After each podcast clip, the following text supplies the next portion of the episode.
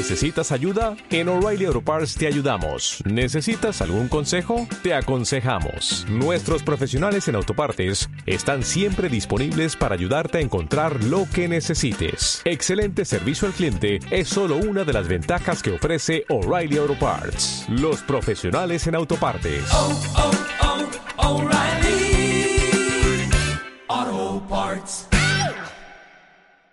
Radio 1 de Radio Nacional de España presenta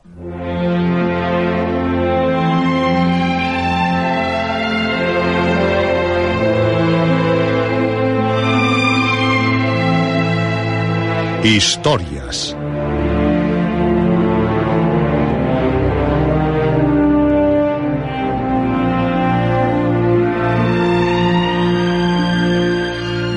Historias de terror de aventuras, de suspense, de ciencia ficción.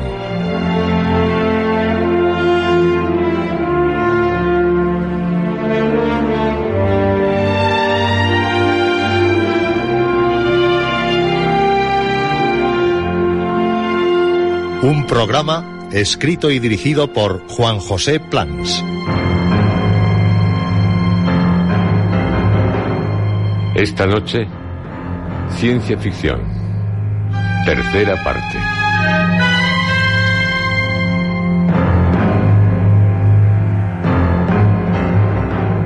Esta es su noche. La noche de cuantos desean vivir las más apasionantes historias. Las de este programa. Historias.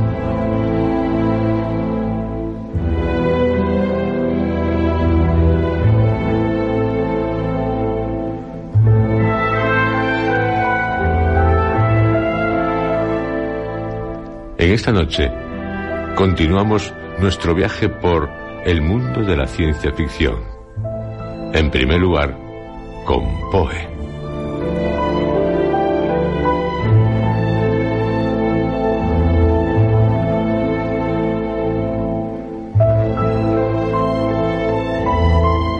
Edgar Allan Poe es indiscutiblemente el inventor de la novela policíaca. En sus obras Los crímenes de la calle Morgue, El misterio de María Roget y La carta robada, encontramos el verdadero comienzo de la historia de la novela policíaca. Él fue quien inició, mal que les pese a algunos, este género, en el que posteriormente militarían, con una máxima entrega o casualmente, grandes figuras de la literatura. Pero no hemos de olvidar que Edgar Allan Poe ha sido también el precursor del simbolismo, con su ensayo crítico Filosofía de la Composición. Uno de los más importantes poetas mundiales que nos diera el pasado siglo, cosa que queda bien patente en sus poemas El Cuervo, Tu Helen y Ulalme, o en su estudio Filosofía de la Composición. Uno de los maestros y ennoblecedores del género del terror, para lo que basta recordar títulos como El Pozo y el Péndulo, El Entierro Prematuro, La Caja Oblonga o La Caída de la Casa User. Un crítico agudo y de gran clarividencia, como nos demuestra en literatura de revistas. Y un periodista que sabía ejercer su oficio con una calidad infrecuente en los Estados Unidos de su época. Y también, por algunas de sus obras, un predecesor de la ciencia ficción. Si bien son conocidas las obras policíacas, de misterio y de terror, de Edgar Allan Poe, no tanto lo es la incomparable aventura de un tal Hans Fall, la obra que movería a Julio Verne a atacarle duramente. El motivo, la ciencia ficción. Julio Verne consideró interesante la disparatada aventura imaginada por Poe. Dicho sea de paso, tal vez fuera el móvil que lo llevara a escribir De la Tierra a la Luna, pues en ella cita precisamente al autor americano. Pero lo que no le consintió fue que hiciera llegar al personaje a nuestro satélite natural montado en un simple globo. Julio Verne indicó que no era tolerable que Edgar Allan Poe en su siglo, en el que se sabía perfectamente que los globos no pueden alcanzar tales alturas, se permitiera ese error científico. Pero lo que no debió comprender Julio Verne es que a Edgar Allan Poe le importaba mucho más lo creado por su fantasía que todos los detalles técnicos conocidos, aunque, eso sí, los utilizara en sus obras. La incomparable aventura de un tal Hans Fall Se vale de datos técnicos, científicos y astronómicos. Pero mientras Julio Verne inventaba un argumento para ilustrar los descubrimientos científicos, Edgar Allan Poe se vale de esos descubrimientos sin darles mucha relevancia, sin tener apenas fe en el progreso mecánico como meras marginalias en su obra. La incomparable aventura de un tal Hans Fall da comienzo en la ciudad de Rotterdam en un día cualquiera. Sus habitantes se sorprenden al ver en el cielo un extraño globo fabricado con papel de periódicos con forma de un enorme globo de cascabeles al revés. Lo pilota un no menos pintoresco ser de unos dos pies de estatura. El hombrecillo deja caer a los pies del burgomaestre una gigantesca carta de Hans Fall que había desaparecido junto con otros tres ciudadanos más, sus acreedores, cinco años atrás. Por la carta, todos podrán quedar enterados de lo sucedido. Hans Fall, influenciado por la lectura de varios libros y viéndose tenazmente perseguido por sus acreedores, decidió hacer un globo. Se vale de aquellos para construirlo y en un descuido de estos emprende el viaje. Al mismo tiempo, estallará una bomba que acabará con los acreedores. Hans Fall, en un principio acompañado por un gato y varias palomas, llegará a la luna después de un viaje lleno de avatares. Cuenta en su diario. Sea como fuere, estaba muy cerca de la luna, bajando a una velocidad terrible. No perdí un instante en tirar por la borda el lastre, luego los cuñetes de agua, el aparato condensador y la cámara de caucho, y por fin todo lo que contenía la barquilla. Pero de nada me sirvió. Continuaba descendiendo a una terrible velocidad y me hallaba apenas a media milla del suelo.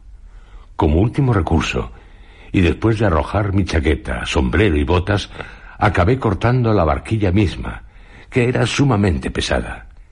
Y así, colgando de ambas manos de la red, tuve apenas tiempo de observar que toda la región, hasta donde alcanzaban mis miradas, estaba densamente poblada de pequeñas construcciones, antes de caer de cabeza en el corazón de una fantástica ciudad, en el centro de una enorme multitud de pequeños y feísimos seres que, en vez de preocuparse lo más mínimo por auxiliarme, se quedaron como un montón de idiotas, sonriendo de la manera más ridícula y mirando de reojo al globo y a mí mismo. Edgar Allan Poe, en esta obra, no deja volar libremente su imaginación por la luna.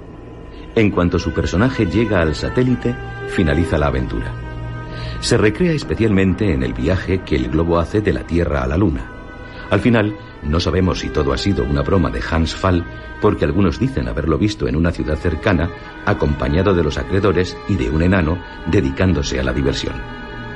La incomparable aventura de un tal Hans Fall no es de las mejores obras de Poe, pero sí una interesante aportación a lo que posteriormente sería denominado ciencia ficción.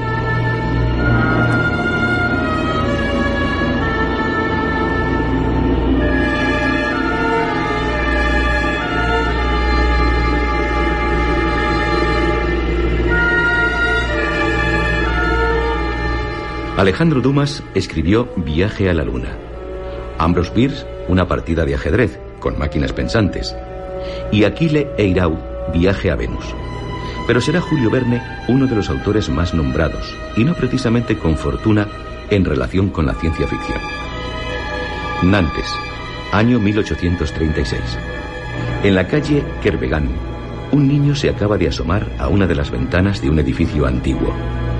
La calle, amplia y maloliente, desemboca junto al río Loira. La tranquilidad de las aguas era interrumpida por los incesantes viajes de los veleros y de las barcazas. El niño se pasaba horas y horas asomado a aquella ventana. Era para él como contemplar desde aquel pequeño rincón de Francia todo el resurgir de un siglo en el que los adelantos técnicos y científicos habían tomado un cauce impetuoso. Las máquinas rompían con costumbres y tradiciones, y las chimeneas se elevaban retadoras entre los tejados de las ciudades. La ciencia ponía secretos al descubierto, y la vida tomaba otros derroteros. En aquellas agitadas horas que presagiaban un futuro incierto, de negros nubarrones y de catástrofes veladas por una alegría contagiosa, un niño pensativo clavaba su mirada en el puente que cruzaba el río Loira. Julio Verne. Cuando sus padres le preguntaban qué hacía allí, siempre contestaba, nada. Y después contemplaba los cuadros que representaban viajes marinos y que habían sido pintados por artistas olvidados, tan olvidados como las obras entre objetos y antigüedades en el segundo piso de la casa. Años más tarde, se enfrentaba Julio Verne con su padre, que deseaba que estudiase abogacía como él. Pero ya su hijo se había trazado su propio camino, la literatura. A los 34 años conoció la fama cuando Europa comenzaba a cansarse de las obras románticas y sentía una especial afición por el estilo de Verne, entre la realidad y la fantasía. Las obras del escritor iban paralelas a la mentalidad del progreso y del febril entusiasmo del tiempo en que vivía. En 1864 fue cuando escribió. El problema se presenta ahora en esta forma. Dar una velocidad inicial de 12.000 yardas por segundo a una granada de 108 pulgadas de diámetro y de 20.000 libras de peso. Su novela De la Tierra a la Luna sigue siendo en la actualidad uno de los bestsellers más leídos y en el que nos presenta, como en varias de sus obras, un hecho que ya es realidad. De la Tierra a la Luna, Cinco semanas en globo, Los 500 millones de la Begun, La isla misteriosa, 20.000 leguas de viaje submarino, El castillo de los Cárpatos. Escribió Julio Verne ciencia ficción, o más bien novela científica. Más bien esto último. Julio Verne, partiendo de un descubrimiento científico que podía ser real o no real, desarrollaba un tema para explicar las consecuencias de ese descubrimiento. Robur el Conquistador, La Isla Flotante. Pese a que sus obras están llenas de aventuras, parece como si Julio Verne detuviera constantemente a la fantasía para dar más sensación de verosimilitud a la ciencia que trataba. Según algunos autores, El Eterno Adán es la que más se aproxima a la ciencia ficción. Fue su última obra. No obstante, negar a Julio Verne relación alguna con el género que nos ocupa me parece algo deshonesto. La prueba está que varias de sus obras influyeron de forma decisiva en no pocos autores de ciencia ficción. Pero desde luego, lo que hay que dejar para siempre sentado es que Julio Verne se dedicó más a la novela científica, al scientific roman, término debido a Herbert George Wells. Su viaje al centro de la Tierra es una buena prueba de su posterior influencia en la ciencia ficción. En 1886 se publicó en Francia la primera edición de la novela De la Tierra a la Luna. Y en el mismo año nacía en Bromley, Inglaterra, Herbert George Wells, a quien consideramos como el más claro precursor de la ciencia ficción.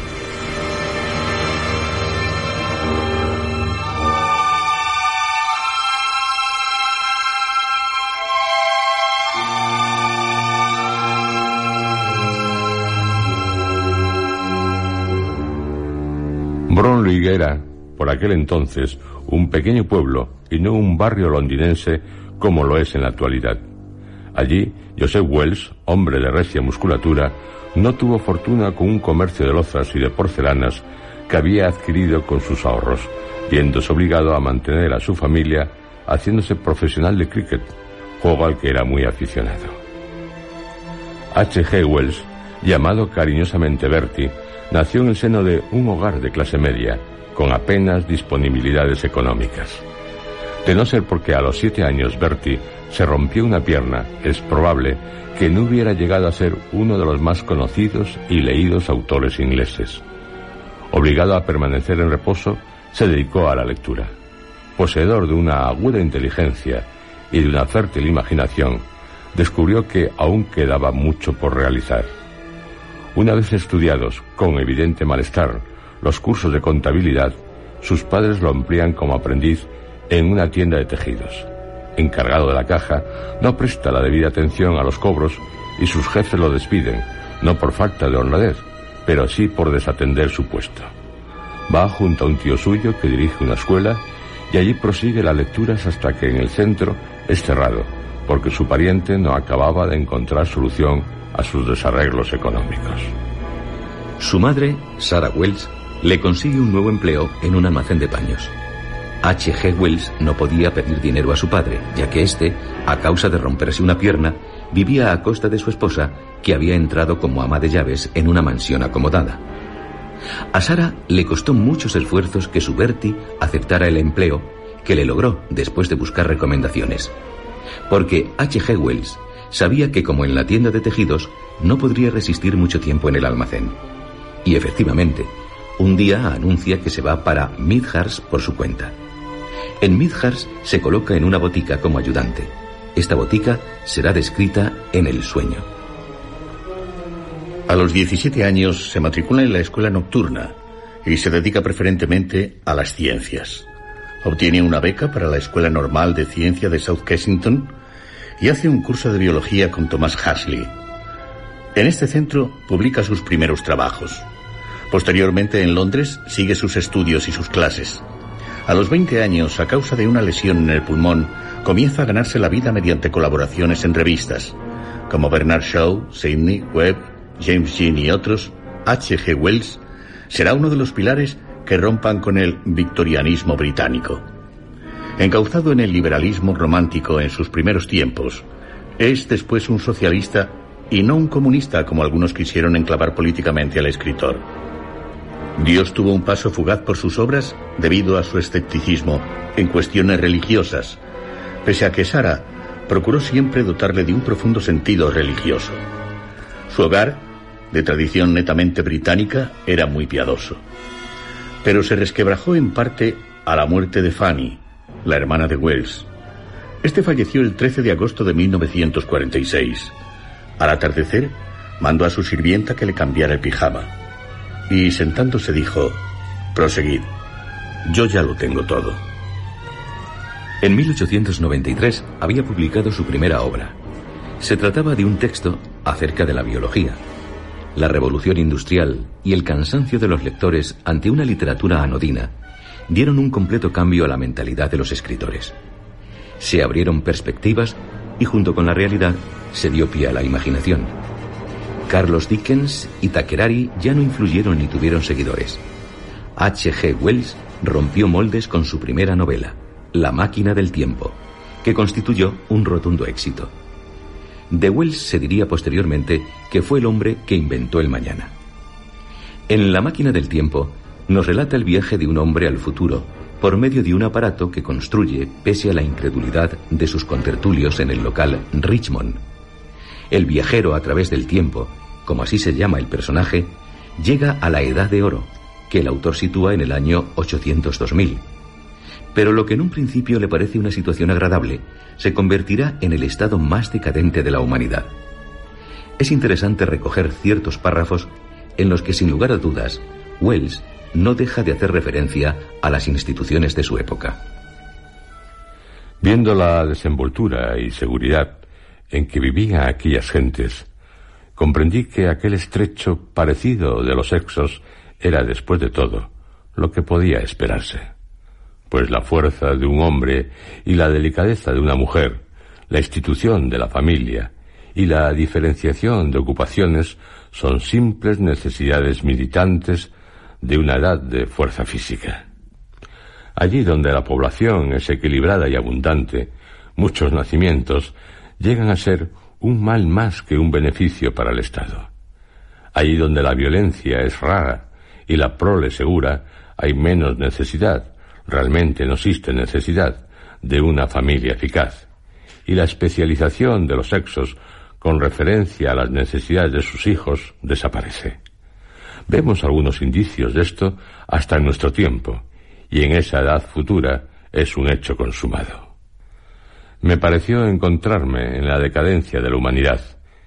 El ocaso rojizo me hizo pensar en el ocaso de la humanidad. Por primera vez empecé a emprender y a comprender una singular consecuencia del esfuerzo social en que ahora estamos comprometidos.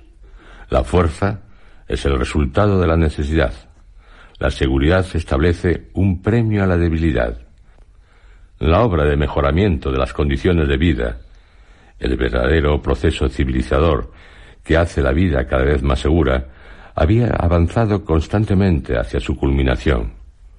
un triunfo de una humanidad unida sobre la naturaleza, había seguido a otro. Se habían conseguido también triunfos sociales. Veía yo a la humanidad alojada en espléndidas moradas, suntuosamente vestida, y, sin embargo, no había encontrado a aquellas gentes ocupadas en ninguna faena. Allí no había signos algunos de lucha, ni social ni económica. La tienda, el anuncio, el tráfico, todo este comercio que constituye la realidad de nuestro tiempo, había desaparecido. La dificultad del aumento de la población había sido resuelto, supongo, y la población cesó de aumentar. El viajero a través del tiempo se encuentra con esta civilización, pero después descubre a los Morlocks que habitan subterráneamente y que son trabajadores. Esta diferencia de clases, sin recurrir a tanta imaginación, no deja de tener relación con la posterior novela de Thea von Harbour, esposa de Fritz Lang, que sería la base del guion del filme Metrópolis. No su mejor obra, pero posiblemente la más conocida, es La Guerra de los Mundos, escrita y publicada en 1898. En ella nos relata la invasión de la Tierra por marcianos. Es de un gran realismo y se puede considerar como el principio de la literatura de ciencia ficción que atiende más a la ficción que a la ciencia. La Guerra de los Mundos es igualmente el primer paso de un tipo de novela pletórica de monstruos en la que la humanidad siempre se encuentra amenazada por seres extraterrestres. El hombre invisible, donde se expone los peligros que lleva consigo todo descubrimiento científico, cuando el durmiente despierta, para haberse convertido en el hombre más poderoso del mundo, los primeros hombres en la Luna, gracias al invento de una nueva sustancia llamada caborita, la isla del doctor Moreau, donde se nos brinda una colección de inquietantes criaturas, la historia de Platner, en que se describe un mundo que ocupa el mismo espacio y tiempo que el nuestro, pero en distinta dimensión, en los días del cometa, que es una exposición acerca de la supervivencia, las novelas de H.G. Wells, tanto en imaginación como en calidad literaria, son muy superiores a las de Julio Verne. Pero aunque podamos catalogarle como el máximo precursor de la ciencia ficción, no fue su creador. Digamos que todos los autores nombrados hasta ahora, más o menos, como hemos ido señalando, en diversas épocas estuvieron unidos por unas temáticas semejantes pero la ciencia ficción no nacería hasta principios de nuestro siglo.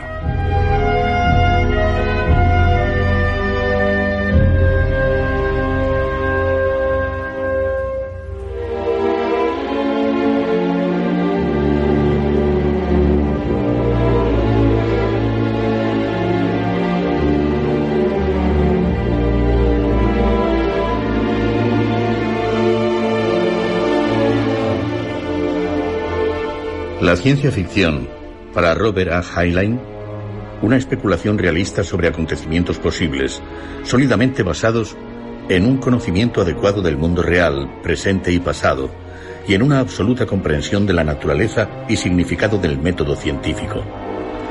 Para Theodore Sturgeon, una historia de ciencia ficción es una historia edificada alrededor de seres humanos, con un problema humano y una solución humana que no habría tenido lugar sin su contexto científico.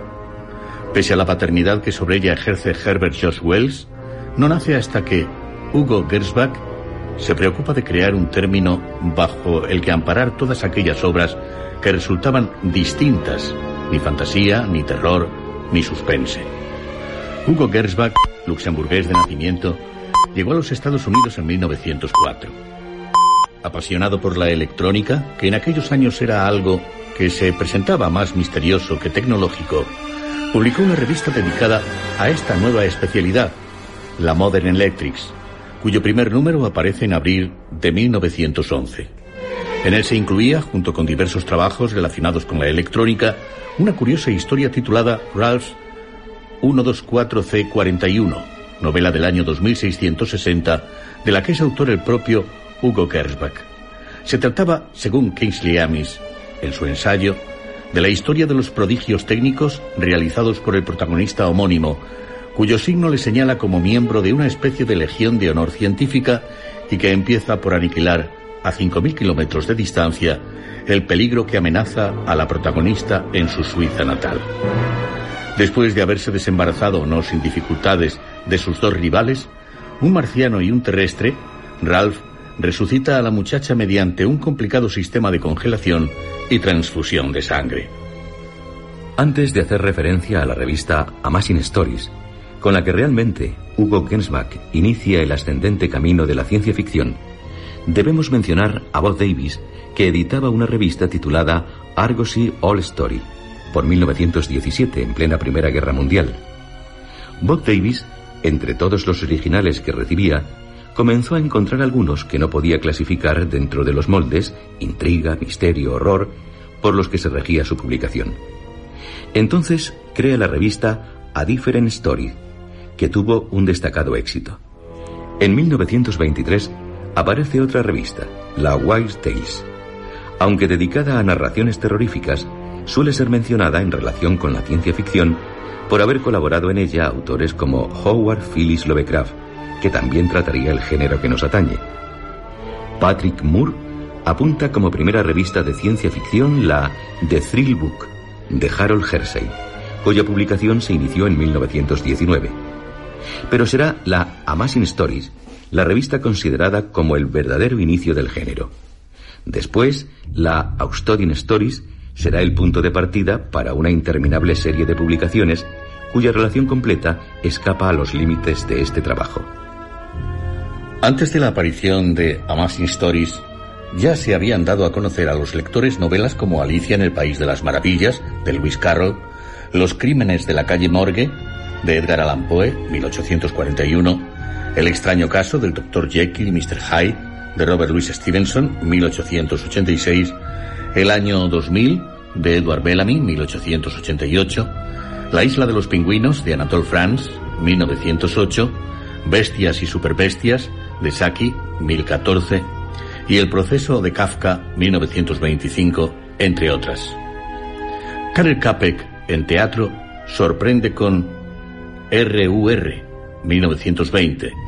Después vendrán los tiempos de Edgar Rice Burroughs, con la saga de John Carter, en Marte, o la saga de Carson en Venus. La de Karel Capek, con La guerra de las salamandras, o la del asombro ante una obra como Un mundo feliz de Aldous Huxley. De Sí, novela de H. Rider Haggard, ya el cine había dado su primera versión en 1899 debido a George Méliès. Películas como El Golem, 1920, El Rayo Invisible, 1920, La Atlántida, 1921, El Doctor Mabuse, 1922, Aelita, 1924, o El Mundo Perdido, 1925, ya figuraban en los locales dedicados a los cinematógrafos antes de la fundación de la revista Amazing Stories, cuya publicación coincidiría con la realización de Metrópolis, 1926, de Franz Lang. De entre las obras mencionadas destacamos las de Edward Bellamy, Karel Capek y Edgar Rice Burroughs y Aldous Huxley. El año 2000 fue una novela de gran impacto. En la actualidad, las que en su día fueron audaces visiones del autor resultan ingenuas, pero la obra en sí no ha perdido su valor como alegato en contra de la desigualdad y la injusticia. La novela, en la que se trata con optimismo el destino de la humanidad, cuenta con páginas brillantes. A mis pies yacía una gran ciudad que se extendía en todas direcciones. Se alcanzaban a ver millas enteras de calles anchas sombreadas por árboles, con hermosos edificios a ambos lados, la mayor parte separados unos de otros y rodeados por jardines de todos los tamaños. No había barrio en que no se divisaran grandes plazas con arboleda, entre la cual se perfilaban estatuas y fuentes relumbrantes con los últimos rayos del sol.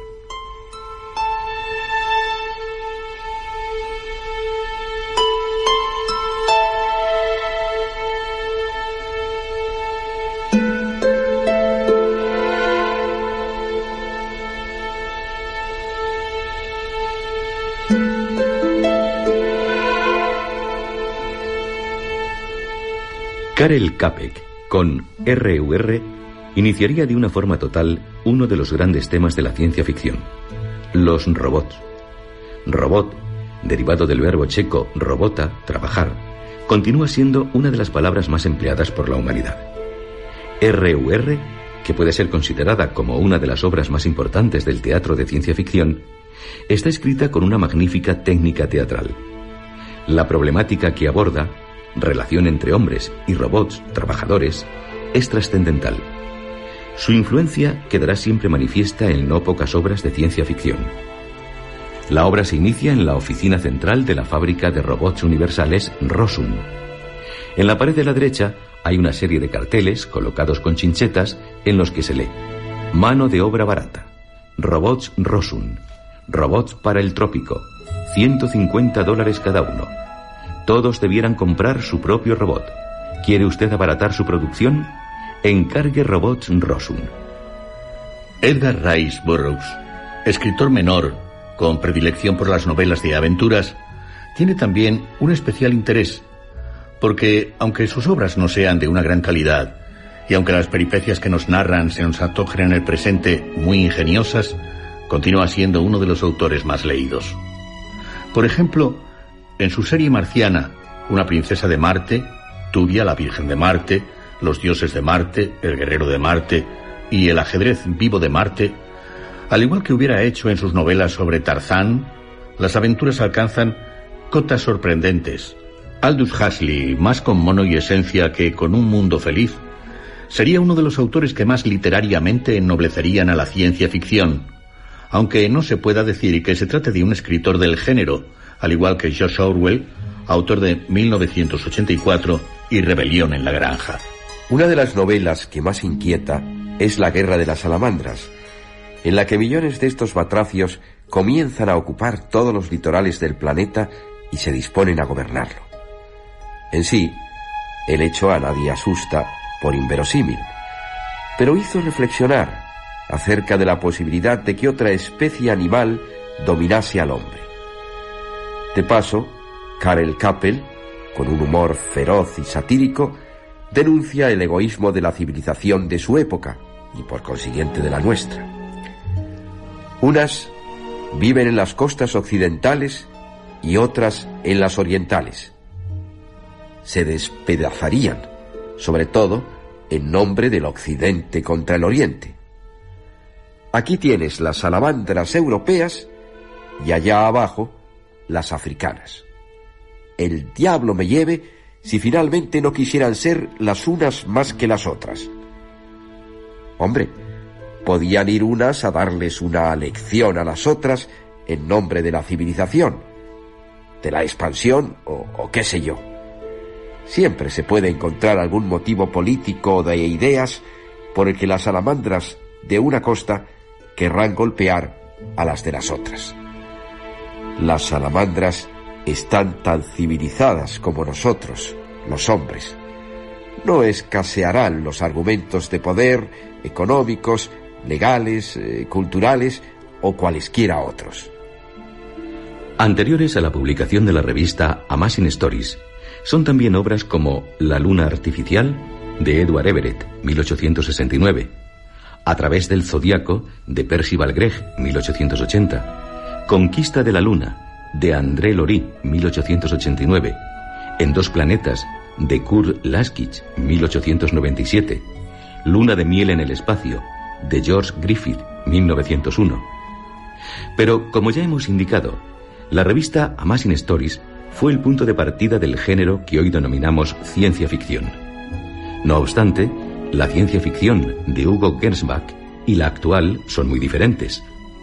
La pretensión de Hugo Gernsback era casi la de una divulgación científica por medio de amenos argumentos.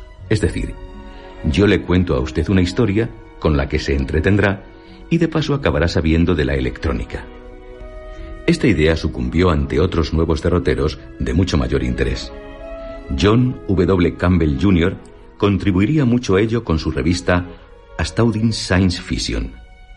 La ciencia ficción, en sus principios más atenta a la ciencia que a la ficción, acabaría trastocando totalmente sus fines, dando más importancia a la ficción que a la ciencia. De ahí que el término science fiction haya sido desde casi siempre tan discutido, aunque a algunos autores les agrada. Por ejemplo, a Frederick Paul. En su selección de autores titulada Los soñadores expertos, nos dice, se ha dicho mil veces que ciencia ficción es un nombre inapropiado. No estoy de acuerdo. El término es bastante afortunado, de un modo accidental si quieren, ya que era el aspecto aparatos extraños de la ciencia ficción el que predominaba hace unas décadas cuando se acuñó el término. Pero sigue siendo adecuado a pesar de todo. ¿Por qué? Porque, ¿qué es la ciencia? Es un modo de hacer las cosas. Su centro es el método científico, acumular hechos, hacer deducciones, construir una explicación, comprobar la explicación haciendo predicciones, comprobar las predicciones por medio de experimentos. Frederick Paul, todo hay que decirlo, es un científico que en sus ratos libres escribe ciencia ficción. La ciencia ficción, que se forja durante la Primera Guerra Mundial, es también conocedora de la época de la crisis del capitalismo. Las artes y la literatura, a partir de 1929, experimentan un cambio, evolucionan. La ciencia ficción, en nada ajena a los acontecimientos, comienza a abandonar los rayos desintegradores, los horribles monstruos de las cavernas, los malvados sabios en islas desiertas, para denunciar la sociedad. No se trata sólo de hacer una crítica de la misma, sino también de exponer sus consecuencias. La ciencia ficción de Hugo Gervas va perdiendo terreno ante la que nace a través de un nuevo concepto del futuro de la humanidad. Aunque el camino del género ha sido ascendente, no por ello ha dejado de tener peligrosas etapas. Frederick Paul, que junto con C.M. Corblut escribiría Los mercaderes del espacio, hace referencia a una de las crisis en la introducción a través del tiempo. Ingresados él y su fiel colaborador en el ejército, cuando la Segunda Guerra Mundial, dice La idea de escribir algo, particularmente ciencia ficción, nos pareció entonces muy remota. Recientemente tuve ocasión de releer una carta que Cyril me escribió mientras estaba de ametrallador en Bélgica, y yo como meteorólogo cerca de Foggia, en la que me decía, temo que la ciencia ficción ya se ha acabado, consumida por el radar y el sniperscope. No recuerdo si me mostré o no de acuerdo con él. Ciertamente en aquella época este parecía ser un buen punto de vista. La ciencia se había emparejado con la ciencia ficción y no parecía quedarle mucho futuro al arte. Menos de un año más tarde, ambos éramos de nuevo civiles y volvíamos de nuevo a escribir ciencia ficción. El género, pese a los avatares en que se vio envuelto, principalmente por cambios de tipo ideológico, en cuanto a desarrollo de temáticas diferentes, desde los tiempos de Hugo Gensbach hasta el presente, ha dado una larga lista de autores, muchos de ellos de especial relieve para la literatura. Forrest J. Ackerman, Paul Anderson, Isaac Asimov, Frederick Brown, Ray Bradbury, Clifford D. Simak, Theodore Sturgeon, Arthur C. Clarke, Brian Aldis, Iván A. Efremov y J.G. Ballard.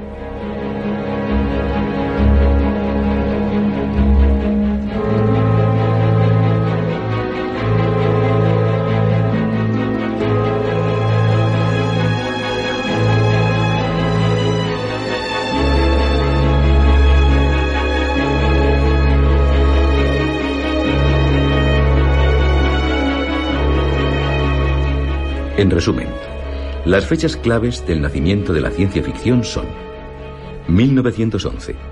Hugo Gensbach inicia la publicación de la revista Modern Electris. 1917. Bob Davis comienza la publicación de la revista A Different Stories. 1919. Harold Hersey edita la revista The Thrill Book. 1926. Hugo Gensbach inicia la publicación de la revista Massing Stories. 1927. Hugo Gensbach crea el término Science Fiction. 1929. Hugo Gensbach, en la revista Science Wonder Stories, acuña por primera vez el término Science Fiction. 1930. creación de la revista Astounding Stories por John W. Campbell. 1937. John W. Campbell Jr. se hace cargo de la dirección de Astounding Stories. Con esta revista y por orientación de su nuevo director, la ciencia ficción gana en calidad literaria. Su nueva cabecera, Astounding Science Fiction. 1938. Emisión de la adaptación radiofónica de La Guerra de los Mundos, de H. G. Wells, a cargo de Orson Welles. A partir de esta emisión, la ciencia ficción, debido al interés que suscitan sus temas y a la calidad de los autores que empiezan a dedicarse a ella, adquiere el rango de género literario.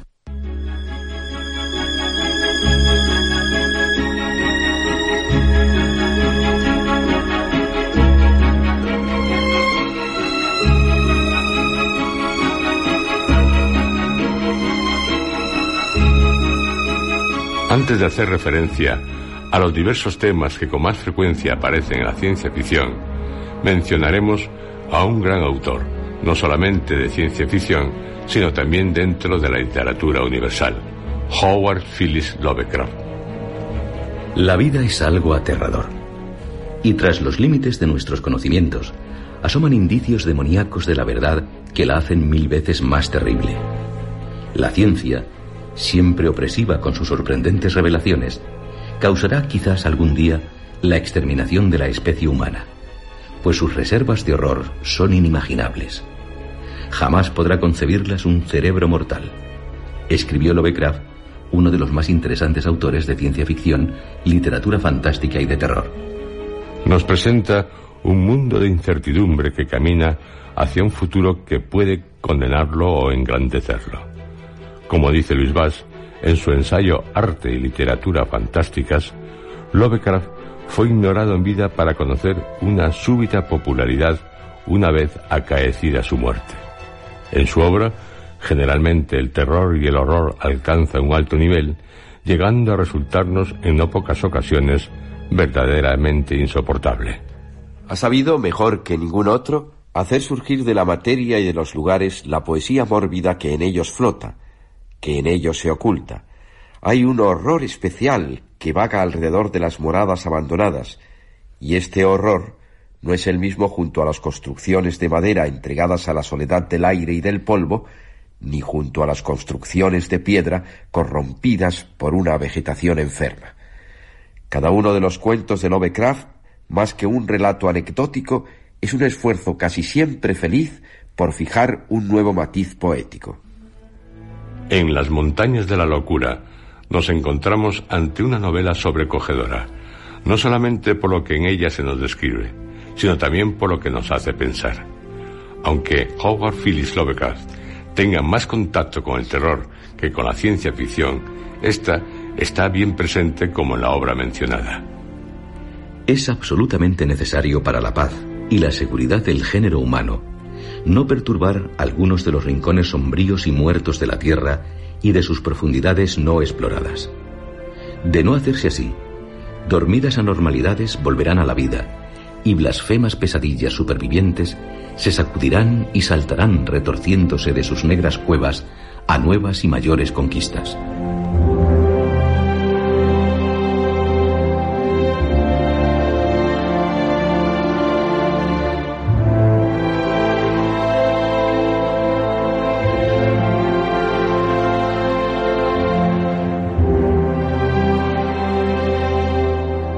Los temas más característicos de la ciencia ficción son aquellos que tratan los viajes interplanetarios, la exploración de otros mundos, el contacto con otros seres dotados de inteligencia, las consecuencias de un posible desastre motivado por armas atómicas, los robots y cuanto se relaciona con la cibernética, los viajes por el tiempo, los mutantes, anticipaciones acerca de supuestos futuros. ¿Son temas únicos de la ciencia ficción? De antemano hay que decir que no. Pero el tratamiento de los mismos es lo que los ha convertido en característicos del género. Género que tiene no poca relación con otros, principalmente aquellos que están amparados bajo el nombre de literatura fantástica, aunque entre la literatura fantástica y la ciencia ficción existe la gran diferencia de que, mientras la primera se sirve de lo sobrenatural, no así la segunda. La ciencia ficción ha tenido en sus principios, mucho más que ahora, relación con la novela científica. Julio Verne y H. G. Wells son buena prueba de ello. El terror está presente en la ciencia ficción. Quizás sería mejor decir que los elementos que son inherentes al terror, puesto que a nadie se le ocurriría mencionar como de ciencia ficción a obras como Drácula, Los misterios de Udolfo o El castillo de Otranto. También el género, por las parcialidades obligadas que cortan la libertad de los autores según su forma de pensar, puede estar influenciado por la anticipación política. Tiene mucho que ver, igualmente, con la novela de aventuras, lo que se ha dado por llamar space opera, principalmente cuando los escritores son de talla menor. El caso de las legendarias aventuras de Conan, debidas a Robert E. Howard, L. Sprague de Camp y Link Carter, y sin lugar a dudas en la mayoría de los cómics que se publican amparándose en la ciencia ficción. Alfonso Álvarez Villar divide a la ciencia ficción en las siguientes categorías: astronómica, transtemporal, cosmológica, sociológica, terrorífica, policíaca, biológica, psicológica, teológica, cibernética, bélica. Aunque sí no sea necesaria esta división de la ciencia ficción, ni cuantas se han hecho, son un buen medio para delimitar los temas que trata el género.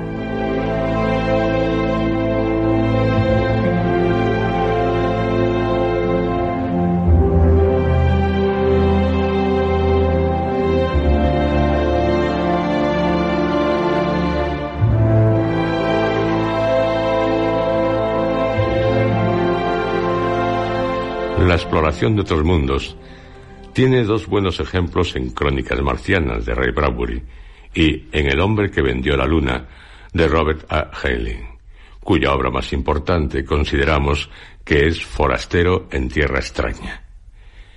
En Crónicas Marcianas se nos relata la colonización del planeta Marte, pero esto en el fondo no es más que el leitmotiv. Lo verdaderamente interesante es que el planeta Marte de Bradbury no es otra cosa que nuestra querida Tierra. Allí, por extrapolación, lleva nuestros vicios y virtudes. En El hombre que vendió la luna, Robert A. Heinlein nos cuenta la historia de Delos Harriman, que para ir a nuestro satélite natural se ve obligado a venderlo por parcelas. Los grandes viajes interplanetarios parecen tener su culminación en 2001 una odisea espacial, con un alcance ya muy superior a los llevados a cabo por los personajes de Verne o de Wells. Arthur C. Clarke nos sorprende con situaciones como esta. La columna de fuego estaba moviéndose sobre el borde del sol, como una tormenta que pasara más allá del horizonte. Las escurridizas guedejas de luz no se movían ya a través del paisaje estelar de rojizo resplandor, a miles de kilómetros más abajo. En el interior de su cápsula espacial, protegido de un medio que podría aniquilarle en una milésima de segundo, Dave Bowman esperó cualquier cosa que hubiese sido preparada. La enana blanca estaba sumiéndose con rapidez a medida que discurría a lo largo de su órbita. Ahora tocó el horizonte, lo incendió y desapareció. Un falso crepúsculo se tendió sobre el infierno de abajo y en el súbito cambio de iluminación Bauman se dio cuenta de que algo estaba aconteciendo en el espacio que le rodeaba.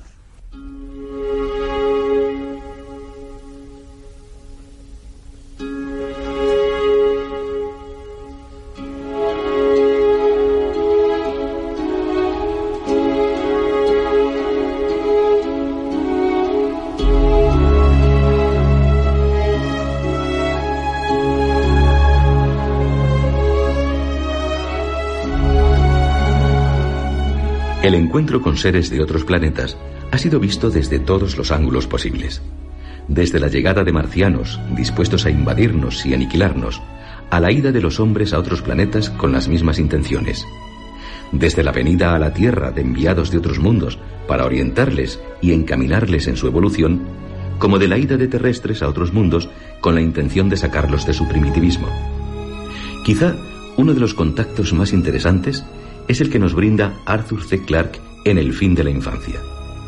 Los seres extraterrestres llegan a la Tierra con la misión de hacer pasar a los humanos a una condición más elevada de la que apenas se tenía conocimiento, la sobrehumana. La más simpática invasión la sufrimos en Marciano Vete a casa, de Frederick Brown. Los marcianos resultan ser buena gente, pero muy pesados. Están siempre presentes en todas partes, entrometiéndose hasta en los asuntos más privados. La conclusión es la que reza en el título. Los viajes por el tiempo, la ciencia ficción transtemporal, se inauguró brillantemente con La máquina del tiempo de H. G. Wells. El tema sigue tratándose con gran entusiasmo por parte de los escritores. Permite, entre otras cosas, gozar de la libertad que da lugar el vencer al tiempo. Tanto se puede ir al pasado como al futuro. Y por medio de tan magnífica extrapolación, criticar duramente la sociedad. Los mutantes tienen su mejor expresión en Más que humano, de Theodore Sturgeon. Como ya hemos indicado, se trata de una obra realmente bella e inquietante. En Soy leyenda, de Richard Matheson, todo nos sorprende. La novela describe la lucha del último hombre contra los vampiros, que son los que han comenzado a poblar el planeta. Pero el verdadero problema de la mutación no es que la Tierra esté ya en manos de los vampiros, sino que es él, precisamente, el que sobra al tratarse del único ser humano superviviente. Realmente, el hombre es quien ha sufrido la mutación. Una novela impresionante. La calle estaba llena de gente. Se agrupaban y movían en la luz gris de la mañana. El sonido de sus voces llegaba a él como el zumbido de un millón de insectos. Neville los miró con la mano izquierda en los barrotes, los ojos encendidos por la fiebre. Entonces alguien lo vio. Durante un momento las voces se elevaron un poco. Se oyeron algunos gritos pero luego el silencio cubrió las cabezas como una manta pesada. Todos volvieron hacia Neville unos rostros pálidos. Neville los observó serenamente y de pronto comprendió. Yo soy el anormal ahora. La normalidad es un concepto mayoritario, norma de muchos, no de un solo hombre y comprendió también la expresión de aquellos rostros. Angustia, miedo, horror. Tenían miedo, sí. Era para ellos un monstruo terrible y desconocido, una malignidad más espantosa aún que la plaga.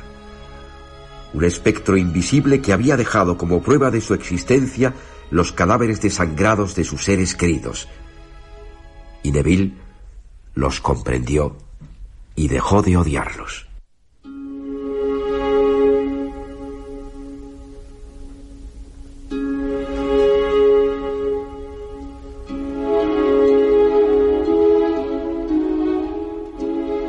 Finalizaremos en nuestro próximo programa nuestro viaje al mundo de la ciencia ficción. Les esperamos, con autores como Asimov, Clark, Ballard. No se lo pierdan.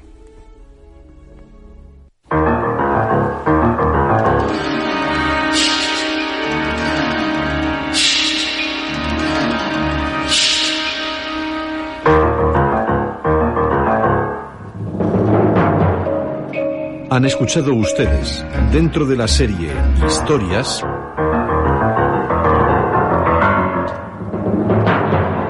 Ciencia Ficción, tercera parte.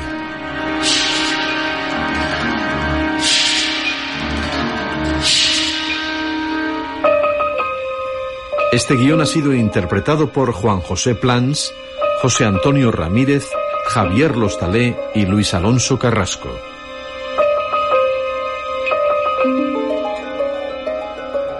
Efectos especiales Joaquín Úbeda. Realización técnica.